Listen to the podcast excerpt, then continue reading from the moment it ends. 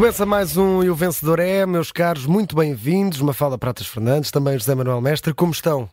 Bem, Olá, obrigado. Bom ano. Um bom ano para ti e para toda a equipa. Eh, Igualmente. Para Mafalda. Igualmente, espero que se agasalhem, que o frio está aí a apertar, principalmente se estiverem de malas e bagagens para uh, cobrir a convenção do Chega. Acredito que esteja muito frio lá para cima, para Viana do Castelo. Não fiquem como eu com esta, com esta gripe. Mas o que certamente está a tentar encontrar anticorpos para a gripe e para as eleições é o partido Chega, estamos a falar da convenção do terceiro maior partido em Portugal, uma convenção que já começou, os trabalhos arrancaram às 10h30, às 11h30 temos então marcada, pelo menos se não houver atrasos, a declaração de André Ventura, a primeira declaração nesta convenção. Ora, é um dos temas que vai estar aqui em, destaque e começo por ti, José Manuel Mestre.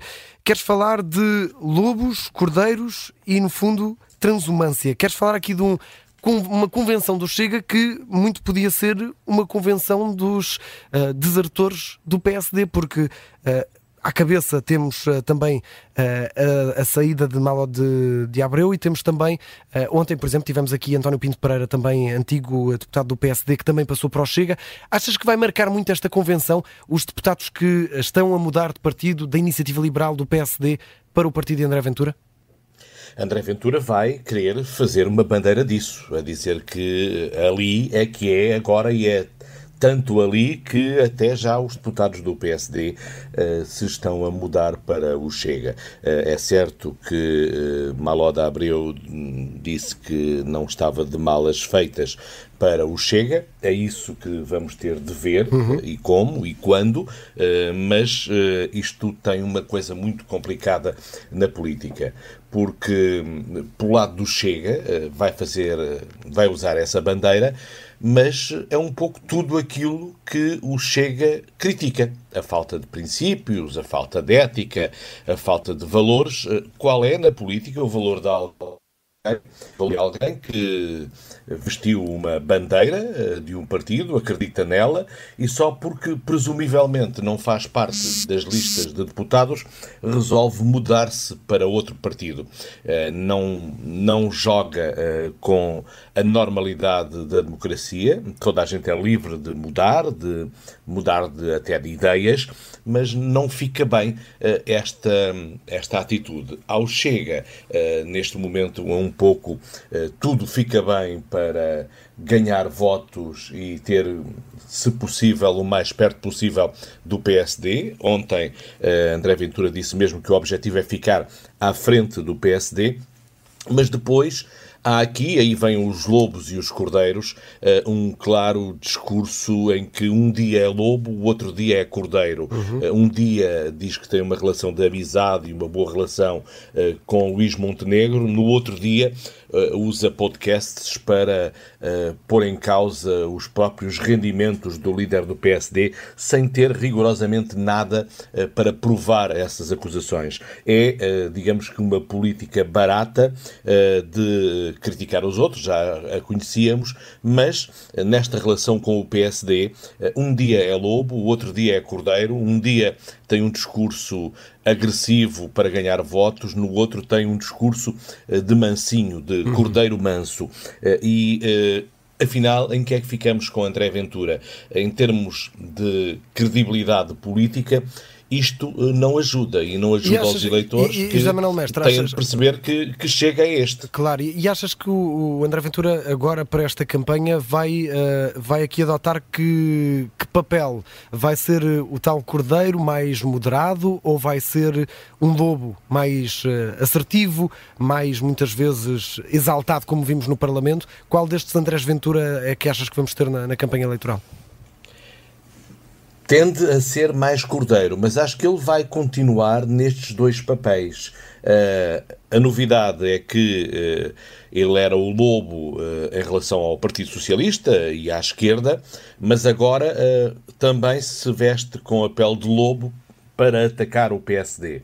Este PSD, dizendo ele que quer um outro PSD, porque no dia a seguir às eleições Luís Montenegro irá embora, uh, porque ele acha que vai haver uma maioria de direita, uh, mas é provável que Luís Montenegro vá embora e virá outro para governar com essa maioria com o Chega. E, portanto, ele aposta tudo, mas imagine se imaginarmos que a AD ganha, ele não acede ao poder e, portanto, vai tentar credibilizar-se a ver se pode aceder ao poder, mas vai andar num jogo que é muito confuso para os eleitores, porque se ele diz, se ele pregou sempre a diferença, a independência, esse jogo do cordeiro não cai bem a esses eleitores que gostavam de ver nele o lobo e ele corre o risco de perder alguns dos seus uh, para esta uh, para esse novo discurso. Por isso é que ele, eu acho que ele uh, vai andar um dia com um pé no Cordeiro, o outro dia com um pé no Lobo, hum, tentando jogar nos dois tabuleiros e eh, somar votos. Então, Depois vai esse... olhar para as sondagens para ver o que é que elas lhe dizem. Claro, então e esse caso de Dr. Jekyll e Mr. Hyde dá, dá que nota, na tua opinião? Eu acho que para se isto é o vencedor é o vencedor não é o eleitor porque uhum. não tem clareza de ideias. Uh, eu acho que André Ventura não merece muito mais do que sete. Ainda por cima, quando hoje o seu ideólogo Diogo Pacheco de Amorim diz que a AD original nasceu contra a esquerda e esta nasceu contra a direita, esqueceu-se de dizer que o Chega não é a direita, o Chega é a extrema direita. Ora, nota negativa para André Ventura. Uh, Mafala Pratos Fernandes, queres também falar sobre a convenção do Chega? Não sei se subscreves alguns dos, ah, das notas que aqui o José Manuel Mestre deu e também o que é que esperas desta convenção? Mais uma, não é? É a sexta convenção do Chega em tão poucos anos de partido. Sim, é verdade. Um, eles têm tido muitas convenções, em parte devido à, às complicações com os estatutos um, devido, uh, de, relativos ao Tribunal Constitucional, mas agora este, este, este congresso mais recente, uh, eu creio que, que, que, que, é, é positivo para o partido na medida em que Uh, antes de uma eleição geral, uh, haver este congresso, esta atenção mediática, este juntar de todos os apoiantes é uma forma de mobilizar as bases e de mobilizar apoiantes e também de revelar ou de tentar revelar algum profissionalismo que eu acho que uh, é sem dúvida, é o, é o tópico que eu queria aqui falar sobre o Chega e que é sem dúvida o grande desafio e ao mesmo tempo. Um, a grande dificuldade do Chega. Uhum. Portanto, o Chega neste momento claramente uh, quer ser percepcionado como um dos partidos, como um partido grande, isto é, um partido médio grande, eles dizem um partido grande que querem competir com o PSD no espaço da direita. Eu creio que, que, que fora uh, afirmações retóricas e para excitar os apoiantes, um, isso ainda não é uma perspectiva realista, não é? Portanto, neste momento eles têm 7% e as sondagens dão cerca de 15% a 6% na melhor das hipóteses. Um, portanto, não estão a um nível de competir com o PSD para roubar o lugar de primeiro partido, mas eles vêm, estão a enfatizar muito esse discurso desde o início da convenção e desde há algumas semanas. Portanto, eles querem ser percepcionados como a alternativa ao PS e a alternativa à direita. Uh, e até de, de, uma forma mais, uma oposição mais aguerrida que o PSD, que eles percepcionam como não estando a fazer oposição suficiente. Qual é que é o problema nisto?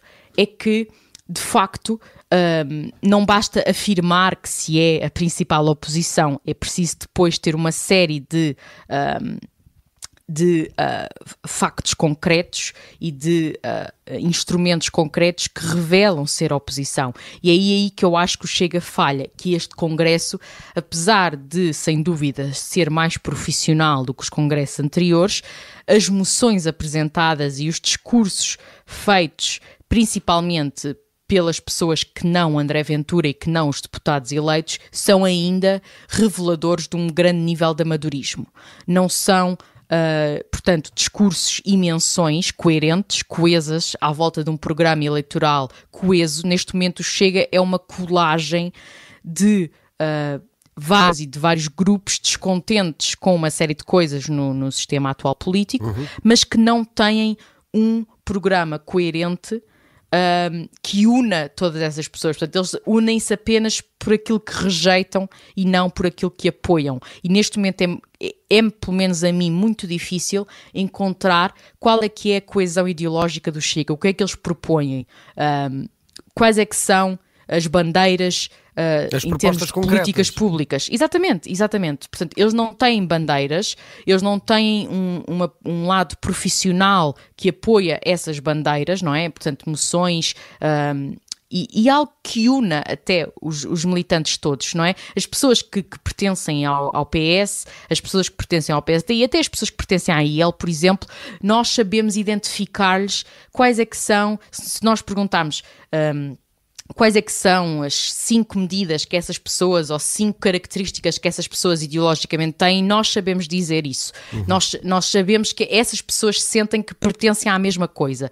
No Chega, eu acredito que eles sintam que pertencem a este grupo, principalmente porque é um grupo em crescimento e as pessoas gostam de pertencer a coisas que estão em crescimento e que lhes parecem estar a ganhar, mas quais é que são as cinco coisas que unem os militantes do Chega. Ainda ontem, Neste é muito... Mafalda, tivemos aqui a António Pinto Pereira na, na Vichy Soase, na Rádio Observador, e eh, quando questionado sobre que, eh, que políticas concretas é que o fizeram mudar do PSD para o Chega, eh, não conseguiu propriamente responder com Exatamente. políticas concretas, mais com uh, estados de espírito, com convicção. Claro, com, exatamente. Uh... E é isso precisamente que eu acho, é que neste momento o Chega tem estado de espírito a mais e políticas concretas a menos, ideologia a menos. Mafalda, Porque... então pergunto que nota é que dás ao Chega Exatamente, eu vou dar uma nota, não a André Ventura, que apesar de tudo eu acho que como líder tem feito um trabalho bom na medida da mobilização, mas eh, uma nota, digamos, aos quadros intermédios do Chega que eu acho que ainda estão a ser muito amadores e eu não os vejo com vontade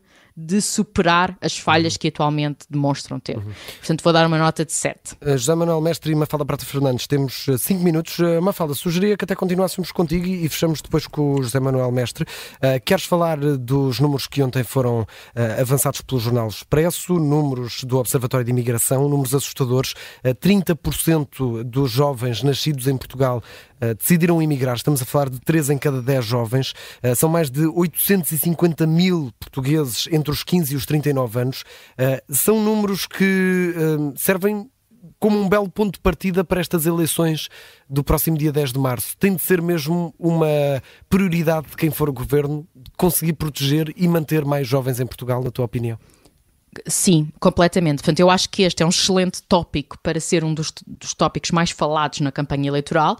Não sei se isso vai acontecer principalmente porque em Portugal sabemos que as gerações mais velhas são as gerações que mais votam e, portanto, muitas vezes as campanhas tendem-se a focar Uh, em termos concretos na, na, nas, nas, preocupações e na, em políticas para gerações mais velhas, e apesar de haver, obviamente, retórica em relação às gerações mais novas, o que se verifica é que depois, em termos de políticas concretas, como eu estava a falar há pouco, há muito pouco para essas camadas. E essas camadas, de facto, têm saído uh, ao longo dos últimos anos do país a números que são assustadores. E que eu acho que uh, estes números exigem que as elites políticas dos dois principais partidos, PS e PSD, repensem uh, aquilo que estão a fazer e os seus, os seus programas sociais e económicos para o país, porque o problema aqui não é apenas a saída de muita gente, porque há essa saída de muita gente, é o facto dessa saída ser concentrada precisamente no grupo de pessoas que seria o grupo mais importante para o futuro do país, que, é, que são, que é uma camada da, da, da, população ativa muito mais qualificada e eles vão para países onde essas qualificações são remuneradas e trazem valor acrescentado. Em Portugal, temos uma população ativa muito pouco uh, educada, muito pouco qualificada nas gerações mais velhas, e estas eram as gerações que poderiam, uh, digamos, mudar a economia portuguesa e torná-la uhum. uma economia mais avançada. E por outro lado, obviamente que são as gerações que vão suportar uma segurança social que daqui a umas décadas ou uma década vai estar muito pressionada. E, portanto, se nós temos este grupo de pessoas a sair agora e não as conseguimos atrair de volta e não conseguimos reter as que ainda cá estão, estaremos de facto em muitos apuros. Portanto, uhum. eu, eu, esperaria que uh, este fosse um dos principais temas da campanha. Duvido que acabe por não ser que seja mais apenas retórica e pouco falado em termos de uh, medidas concretas que possam fazer alguma coisa. E que nota é que isso te merece?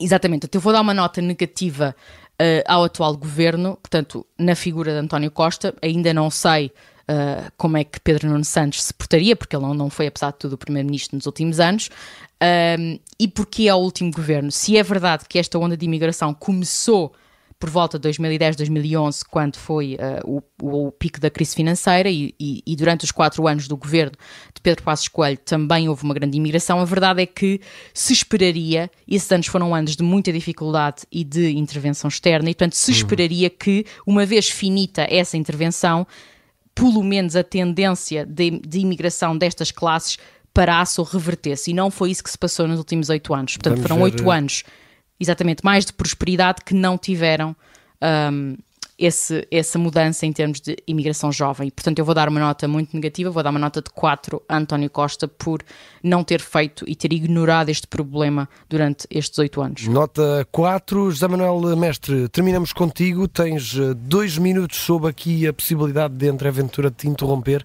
Uh, portanto, dois minutinhos apenas para falarmos sobre o documento que foi aprovado esta semana em Bruxelas. Falamos da rede transeuropeia ferroviária que deixou aqui de fora, por exemplo, a linha de Trás-os-Montes. Eh, queres falar aqui sobre o passe de caracol, mais um passe de caracol dado na ferrovia em Portugal?